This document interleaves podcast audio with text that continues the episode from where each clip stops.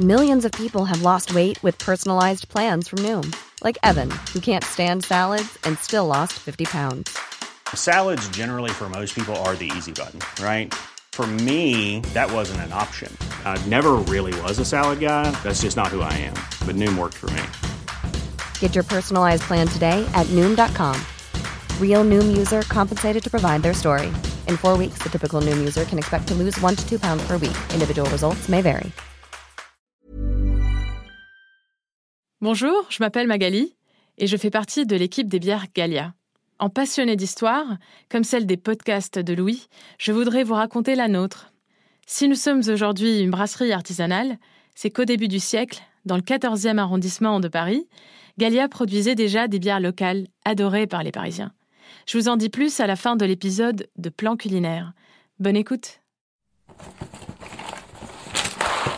Tu les sors, t'as rien à faire, tu les mets dans ton bol, tu rajoutes du lait et puis, euh, puis on n'en parle plus et puis ça, ça va vite, euh, ça, se mâche vite. Enfin, je pense que c'est pour ça que ça fonctionne bien. Si, euh, si c'était chiant à manger, c'est vrai, personne n'en mangerait, je pense. Simon a une passion dans la vie, Mélissa, ce sont les céréales. Il a donc tout naturellement créé le compte Instagram Passion Céréales. Pourquoi Simon et vous et nous avons toujours mangé des céréales Pourquoi on aimait autant regarder leurs paquets et les faire croustiller sous notre langue Comment est-ce que les céréales sont devenues incontournables au petit déjeuner Autant de questions auxquelles on va tenter de répondre. Bienvenue dans Plan Culinaire.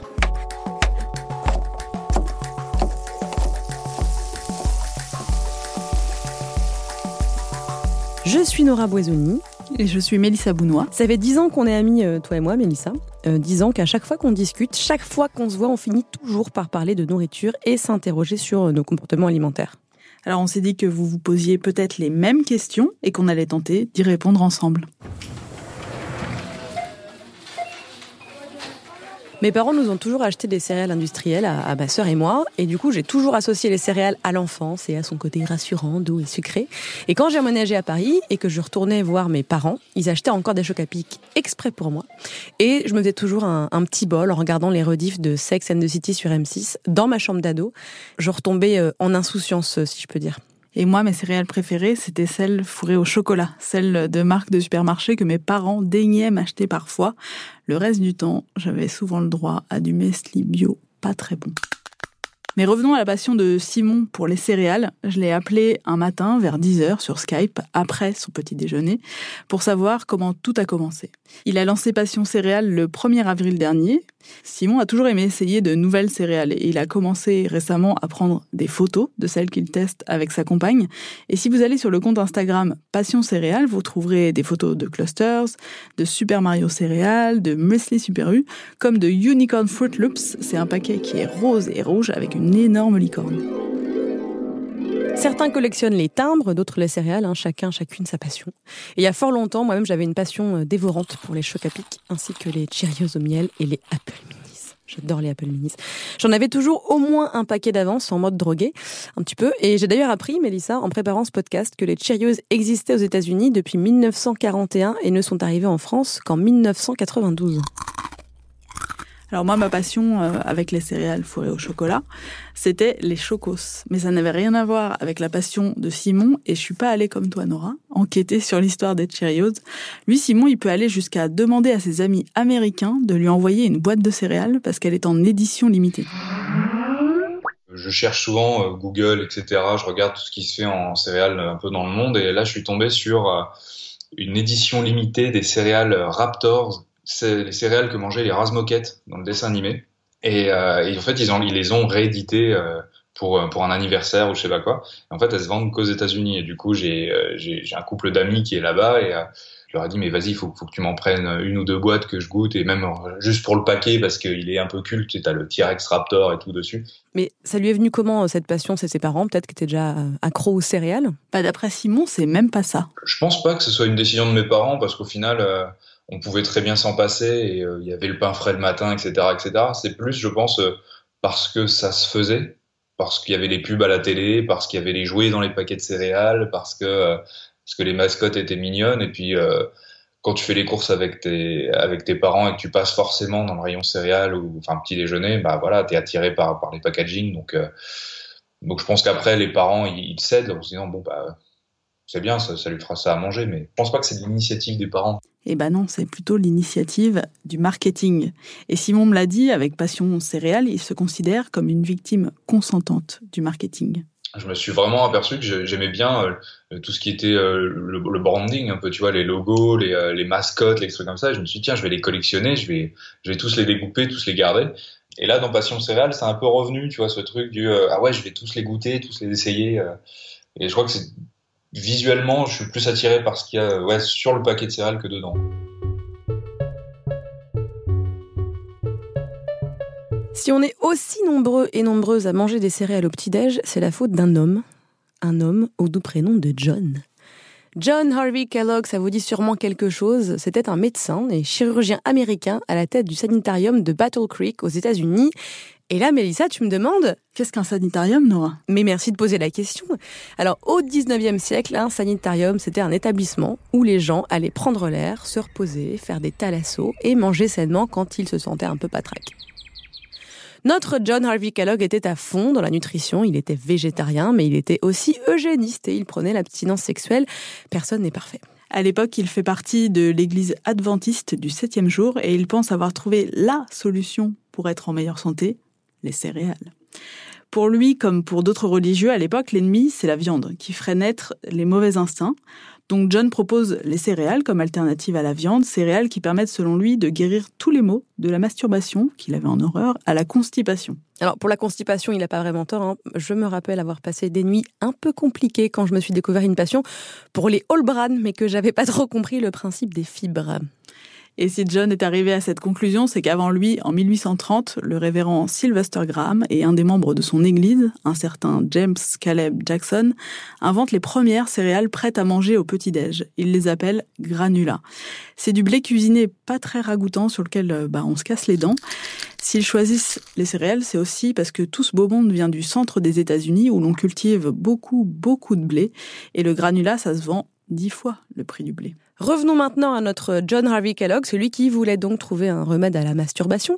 Alors lui, il crée une version plus digeste de ces céréales vendues à prix d'or, toujours avec du blé, mais en ajoutant du maïs et de l'avoine, et il appelle ça du granulat, hein, tranquillou, comme si personne n'y avait pensé avant. Et il est bien obligé de les rebaptiser. Il les rebaptise Granola parce qu'il est poursuivi en justice par James Caleb Jackson, surprise. Avec son frère Will et sa femme Ella, notre Johnny découvre un procédé qui permet de faire des pétales de céréales et ça donne les fameux cornflakes, des pétales de maïs qu'il commercialise à la fin des années 1890. Et comme ça marche très fort pour eux, forcément, ça attire la concurrence. En 1903, il y a une centaine de fabriques de céréales à Battle Creek, et les Kellogg's ont beau être meilleurs en marketing et faire de la pub pour leurs cornflakes, avec tous les gens qui se mettent à vendre des céréales en tenant le même discours santé, Will veut tout de même se démarquer de la concurrence en ajoutant du sucre au cornflakes. Eh oui, et là c'est le drame, c'est le schisme, car John évidemment n'est pas d'accord avec Will, le sucre étant contre tous ses préceptes diététiques, rapport qu'il est médecin et à fond dans la nutrition, on le rappelle. Alors Will abandonne John, fonde la Kellogg Company et on connaît la suite. Money, money, money. Money, money, money. Money, money, money. D'autant que c'est Will qui invente les cadeaux dans les paquets et crée dans les années 50 les Frosties, des pétales de maïs glacés au sucre et leur mascotte Tony le tigre. Et voilà, c'est l'avènement des céréales sucrées que les gens s'arrachent après la Seconde Guerre mondiale parce qu'ils envoient la pub à la télé. Good morning, good morning. The best to you each morning. Sunshine breakfast, Kellogg's cornflakes, crisp and full of sun. Maureen loves Kellogg's. Best taste, best nourishment, best quality. And a card from boyfriend. Sunshine breakfast, Kellogg's cornflakes, best for everyone. Et voilà comment on nous a vendu les céréales dans les pubs. Mais tu vois, si les céréales et leurs pubs nous ont autant marqués, c'est parce qu'elles nous vendaient, outre une expérience, un vrai rituel, un cérémonial presque. C'est ce que décrivait Simon. On prend un bol, on ouvre le paquet de céréales, on verse le lait et on mange en triturant le jouet. On a donc voulu retester celle qu'on adorait petite pour voir si ça nous excitait toujours autant ou si c'était en fait franchement surfait. Donc moi je prends un paquet de chocos parce que c'était mes céréales préférées quand j'étais petite. Moi je vais tester les chocapics parce que c'est trop bon les chocapics. Je teste un chocos, attention. Ok, alors moi je vais tester les chocapics, j'ai envie de manger tout le paquet déjà là. Mmh.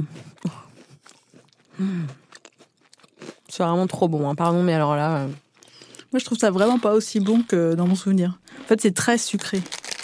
C'est ça qui est bon, non? Ça a un goût de céréales, en fait. C'est un vrai goût de céréales. Et ça a quand même le goût de chocolat chaud. Du coup, je retombe un peu en enfance.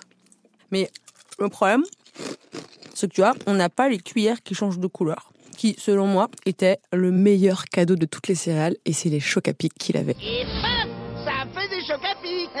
Clairement, si les pubs ont autant marché sur nous quand on était enfant, c'est que la France était prête en fait à manger des céréales venues des États-Unis. Et la personne qui sait nous dire quand précisément les céréales sont devenues incontournables, c'est Anna Polassen, une chercheuse brésilienne qui travaille depuis 10 ans sur l'alimentation à l'université de Tours. Elle a écrit un mémoire intitulé Le petit déjeuner en France, discours et consommation des années 50 à nos jours. Autant dire qu'elle connaît très bien le sujet. Elle nous a reçus chez elle, on n'a pas mangé de céréales, mais on a mieux compris quand et pourquoi les céréales ont cartonné. Les céréales du petit déjeuner sont arrivées en France avec l'entreprise Kellogg's. Elle a été implantée en France à fin des années 60.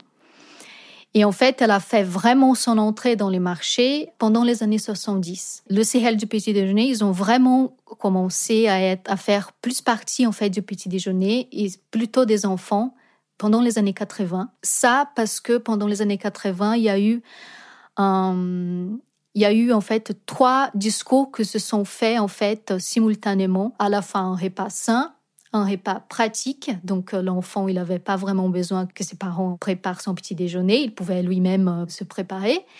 Et aussi, il y avait un côté aussi très plaisir dans ces repas parce que à l'époque en fait, euh, c'était très en vogue tout ce qui est croustillant. Donc tout ce qui est croustillant en fait, c'est c'est du plaisir, ça renvoie ça renvoie à une gourmandise en fait.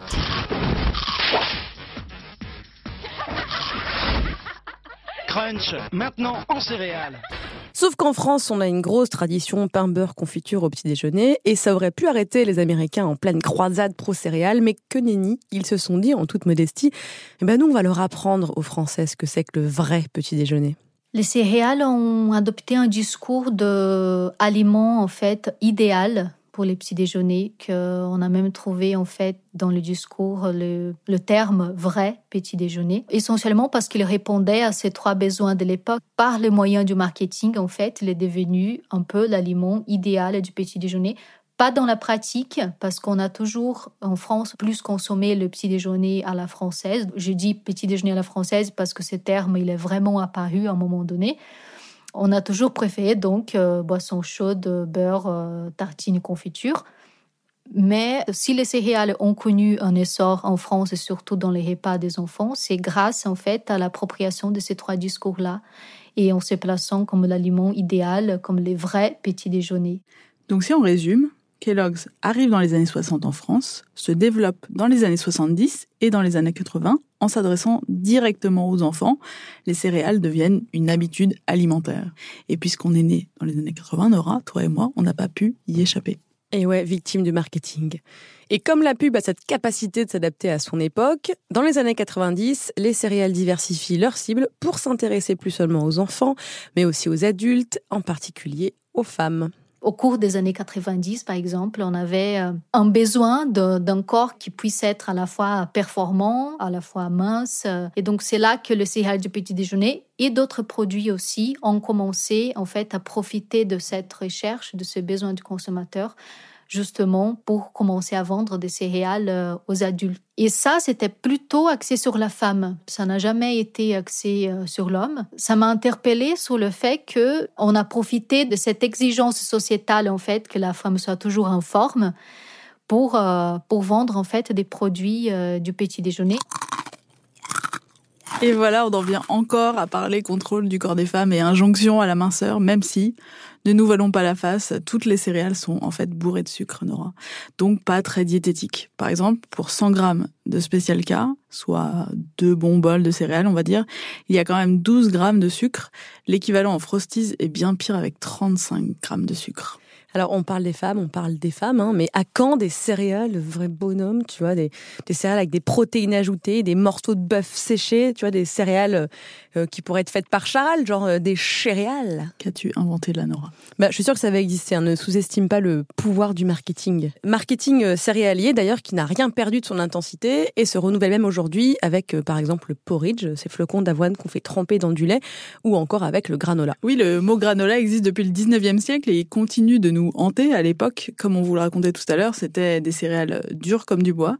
Aujourd'hui, c'est ce mélange de céréales et de graines qui vous fait envie quand vous le voyez dans un coffee shop branché ou en photo sur Instagram. Vous pensez, ah bah ça va être super sain, sauf que non.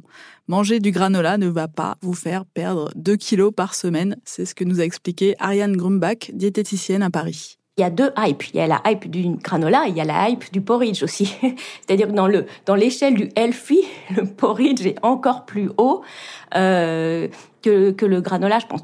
Le, bah, le granola, quand même, par définition, c'est des flocons de céréales qu'on va euh, mélanger à de la matière grasse et à un produit sucrant. Donc c'est ça qui va donner le côté croustillant. Mais donc forcément, ça reste quand même un produit qui peut être assez riche, assez sucré. Donc il n'est pas, il est pas malsain, mais il est quand même forcément euh, assez calorique. Mais donc en fait, si le granola, c'est comme les céréales industrielles, si c'est aussi le mal, est-ce qu'il faut arrêter d'en manger? Rien n'est le mal absolu. Euh, c'est clair que le grand problème des céréales industrielles, c'est que ça n'est pas du tout nourrissant. Donc en fait, quand on mange un bol de céréales industrielles, dans la mesure où c'est quelque chose de très transformé, raffiné, c'est considéré par le corps un peu comme un sucre rapide qui va digérer très très vite, donc on va avoir faim euh, deux heures après. Donc c'est pas très adapté au petit déjeuner. Ça peut pas dire qu'on peut pas en manger une fois de temps en temps, le week-end ou au goûter, mais euh, c'est pas assez nourrissant en général pour le petit déjeuner. On est perdu hein, avec tous ces messages santé, euh, ce qu'il faut manger, ce qu'il faut pas manger. Et d'ailleurs, les marques de céréales vont jusqu'à essayer de convaincre euh, les médecins, les diététiciens et les diététiciennes, que si, si, vous avez pas compris en fait, nos produits sont hyper bons pour la santé. Moi, j'essaye d'être une diététicienne incorruptible, donc je ne travaille pour aucune marque et je, refuse des sollicitations dont, que je reçois régulièrement de grandes entreprises de l'agroalimentaire. Et euh, dernièrement, il y a une grande, grande marque de céréales du petit déjeuner qui m'avait très gentiment proposé de venir à un colloque sur la nutrition où j'allais apprendre plein de choses. Et c'est un week-end tout frais payé en Espagne. Eh bien, j'ai quand même refusé et mes amis m'ont dit que j'étais héroïque. Oui, on a l'impression de lire tout et son contraire, qu'il faudrait manger sucré, mais pas trop, mais en fait, du salé, c'est bien aussi, qu'il faut avaler une boisson chaude, mais froide, ça marche aussi. On a l'impression que c'est le seul repas, en fait, qui cristallise tant d'injonctions, et Ariane Grumbach nous l'a confirmé. Les céréales, c'est que du marketing. On n'en a pas besoin au petit déjeuner. Absolument, il y a vraiment beaucoup de règles, d'injonctions, d'habitudes. Donc moi, je, je, passe mon temps à décomplexer les gens. Il y a des personnes d'ailleurs, une fois qu'elles se libèrent de ça, qui mangent même des fromages très forts le matin, ça plaît pas toujours à toute la famille, ou qui mangent même euh, du poisson cru le matin, euh, qui se font une espèce de ceviche de poisson, euh, qui peuvent manger vraiment des choses très variées, des fois même des restes du soir, je sais pas, un reste de ratatouille avec du pain. Enfin, donc c'est c'est très important vraiment toujours de se de pas hésiter à se singulariser et à faire ce qu'on sent qui est bon pour soi, ce dont on a envie, et se libérer de tous les on dit, il faut, euh, il faudrait, etc. En plus, il y a aussi l'injonction de manger, tout simplement, manger le matin, que c'est obligatoire, le petit déjeuner, mais si ça se trouve, on peut très bien se passer de manger le matin. Hein. Je suis assez agacée avec cette idée de le repas le plus important de la journée. Il y a quelque chose qui est fondamental pour moi, c'est que chaque personne est différente et donc, du coup, chaque personne a son propre rythme. Effectivement, il y a des personnes qui aiment y passer du temps, qui ont faim, qui ont besoin d'un petit déjeuner assez nourrissant et qui va les tenir jusqu'au déjeuner, mais c'est pas forcément le repas le plus important. Et il y a des personnes, alors, qui sont assez rares, qui n'ont vraiment, vraiment pas faim le matin. Et souvent, quand j'interroge les gens, on retrouve ça dans l'enfance, c'est-à-dire c'est des enfants qu'on forçait à manger, qui étaient voire éventuellement dégoûtés de manger, qui avaient vraiment pas faim du tout. Donc ces personnes-là, si elles se rendent compte qu'elles sont très bien avec deux repas, il faut pas qu'elles se forcent. Il faut il faut qu'elle s'écoute elle et qu'elle n'écoute pas toutes les, injonctions. Et si on a autant de mal à se défaire de ces injonctions, c'est que le marketing massif des céréales a bouleversé la manière dont on plébiscitait le petit déjeuner. C'est devenu le seul repas à bénéficier d'une telle exposition commerciale alors que, paradoxalement, c'est le repas le plus récent. À l'origine, en fait, ça a été pensé pour les députés, pas pour la France entière. Parce qu'après la Révolution, les députés siègent l'après-midi de 13h à 18h à l'Assemblée à Paris, et un jour, la patronne du café d'à côté leur propose un repas léger avant le déjeuner avec une boisson chaude et un peu de pain. C'est déjà du marketing. On appelle ça à l'époque le déjeuner à la tasse pour le distinguer du déjeuner à la fourchette, ce qu'on appelle aujourd'hui le déjeuner en fait. Et tout ça se déroule pile au moment où les frères Kellogg's inventent leur cornflakes entre 1890 et 1894. Le déjeuner à la tasse est donc l'ancêtre du petit déjeuner.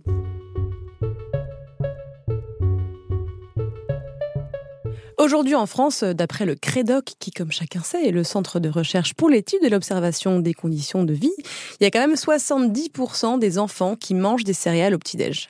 En revanche, chez les adultes, 20% ne petit-déjeunent pas tous les matins et seuls 19% des adultes et 30% des enfants prennent un petit-déj complet, c'est-à-dire composé d'un aliment céréalier, d'un produit laitier, d'un fruit et d'une boisson chaude ou froide. Alors confession, je fais partie de ces 20% qui ne petit déjeunent pas systématiquement. J'ai commencé à me rebeller euh, à l'âge adulte et à pas me forcer à manger le matin si j'en avais pas envie. Parce que quand j'étais petite, ma mère m'obligeait à prendre un petit déj tous les matins, même quand j'avais pas faim. Et en plus, attention, folie, il m'arrive de plus en plus souvent de manger salé, genre euh, du houmous ou des trucs comme ça si j'ai envie. Moi, il m'arrive d'avoir encore envie d'acheter des céréales euh, sucrées aujourd'hui, parce que j'ai cette petite nostalgie de l'enfance qu'on a ressentie tout à l'heure, mais j'ai progressivement réussi à m'en défaire. Je me rappelle très bien notamment d'un jour, après une soirée arrosée, j'avais 25 ans. Le lendemain matin, je devais aller travailler. Je suis passée au Monoprix m'acheter un petit déjeuner. J'hésitais à m'acheter des Mikado, comme tu sais, Nora. Et puis, je me suis rendu compte que, en fait, j'avais envie d'un sandwich au thon. C'est un peu une mini-révolution pour moi. J'étais trop fière de passer à la caisse et de me défaire de ce que j'avais fait toute mon enfance, à savoir manger sucré. Je ne te raconte pas ensuite la réaction de mes collègues en sentant les effluves. Mélissa, je crois qu'on peut donc dire qu'on s'est libéré du marketing des céréales de notre enfance, même si pour ma part la rechute n'est pas loin dès que j'en remange, comme tout à l'heure. En tout cas, décomplexez-vous, faites-vous une petite fondue savoyarde le matin si vous voulez. Vous venez d'écouter Plan culinaire, un podcast produit par Louis Média. On espère que vous ne regarderez plus vos céréales de la même manière. Envoyez-nous toutes les questions que vous vous posez sur ce qu'on mange et la façon dont on le mange et partagez-nous vos meilleures photos de petit déjeuner sur Twitter, Facebook et Instagram, Plan culinaire. Vous pouvez aussi suivre Louis Média sur tous les réseaux sociaux, Louis Média. Plan culinaire est réalisé par Jean-Baptiste Bonnet et Léa Chevrier. La musique est de Jean Thévenin. Merci à Adélie Pojman-Pontet, Gabriel Ramin et Elie Oliven pour leur aide à la production. À bientôt. À bientôt.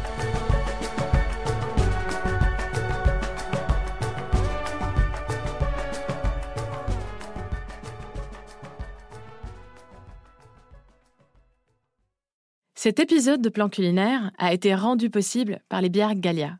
Gallia aujourd'hui, c'est une brasserie à Pantin, en Seine-Saint-Denis.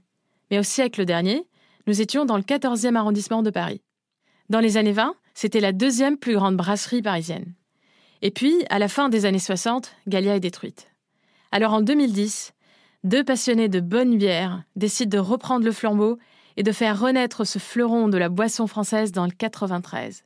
Ils s'installent avec une ambition reconquérir le palais des buveurs démocratiser la bière artisanale et l'anoblir au même titre que le vin.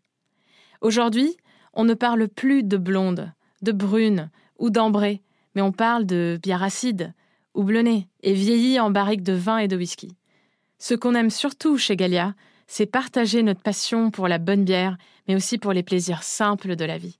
C'est ainsi qu'il y a un an, on a décidé d'ouvrir un bar à la brasserie, un lieu de vie où artistes, voisins amateurs de bière se côtoient joyeusement du mercredi au dimanche à Pantin.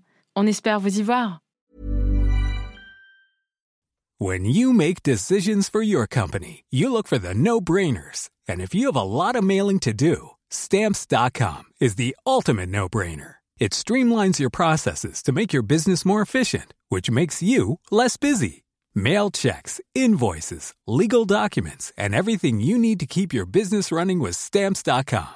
Seamlessly connect with every major marketplace and shopping cart. Schedule package pickups and see your cheapest and fastest shipping options from different carriers. With rates up to 89% off USPS and UPS rates. And with the Stamps.com mobile app, you can take care of mailing and shipping wherever you are. Make the same no-brainer decision as over 1 million other businesses with stamps.com. Sign up with code program for a 4-week trial plus free postage and a free digital scale. No long-term commitments or contracts. That's stamps.com. Code program.